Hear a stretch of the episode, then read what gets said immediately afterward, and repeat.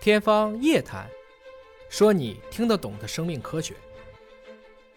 我是想请问您啊，就这一千次当中，最惊险的事情可能是什么？就是您遇到过，或者是团队遇到过的。呃，这个在菜园潜水器啊，这个安全的问题上啊是没有问题的，安全没问题呃我们哎我们从设计上已经对它的安全余度留得足够大了呃是吧各种最复杂、最困难、最不可预测的，也都给它尽量预测进来，那在我们的安全性上，呃，还是有保障的。那么最困难的时候，前面讲了，还是交通号在海一千 米一海时的时候。我们前面我讲到了，通讯连不上，哎还有一个呢，这个电池，嗯当时用的是银芯电池，银芯啊、嗯在水下呢发生了爆炸，啊、这个压力太大了这也不是，这一组啊是一百一十二块儿，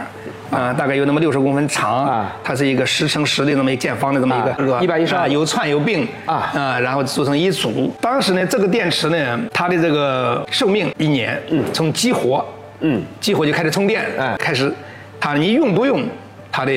寿命期就是一年，哎这一组的这个费用当时是五百好几十万，啊，就这么一组电池，一组电哎池呦五百多万。当时呢，这个二零零八年原定咱们这个交通海事是二零零八年开始的，所以这个电池已经激活了。嗯结果明白后来因为高层啊，可能经费的预算上可能出现了这偏就里差面。等我们海试的时候，已经等于啊哎推到了超过09年哎，都多它已了经大于一年了，到海事开始的时候已经是一年了，按规定啊，电池就要换了要换了。但一换就五百多但万是确实我们也定了一组电池啊，但是我们给丁老师就想啊研究啊，这一激活以后啊，又是一年，到明年还要搞一千呃三千米的海试，还要再定电池。你这个四年的海试下来之后，光那个电池就消耗国家两千多万，不忍心。其实任何一个这样的大国重器啊，它的背后肯定是要花经费的。但在这个过程中，我们看到了科研人员也不是说就漫无目的的，我这个东西很重要，我就完全不顾这个经费用多少，实际上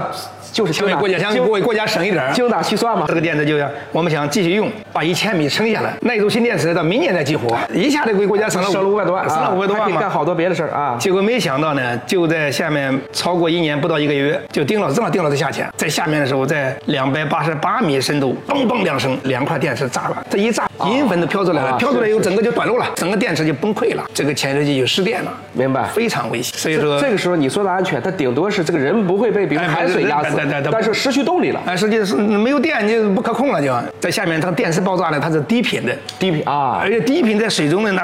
咣就像在头顶那个炸雷那个，非常恐怖。重低音那个是吧？是哎就像直接打你的那个那脑袋那种那种感觉，嗯，非常恐怖的。所以这个事情是科学攀登啊，科学家们为为想为国家省点省点钱，结果呢碰到这么多事儿。连电池都换了。啊，这样的话，现在是锂电池嘛？啊改成锂电现在锂电五年五百个循环，过去嘛一年啊一百个一百个循对环，对所以现在嘛，这就好多了嘛。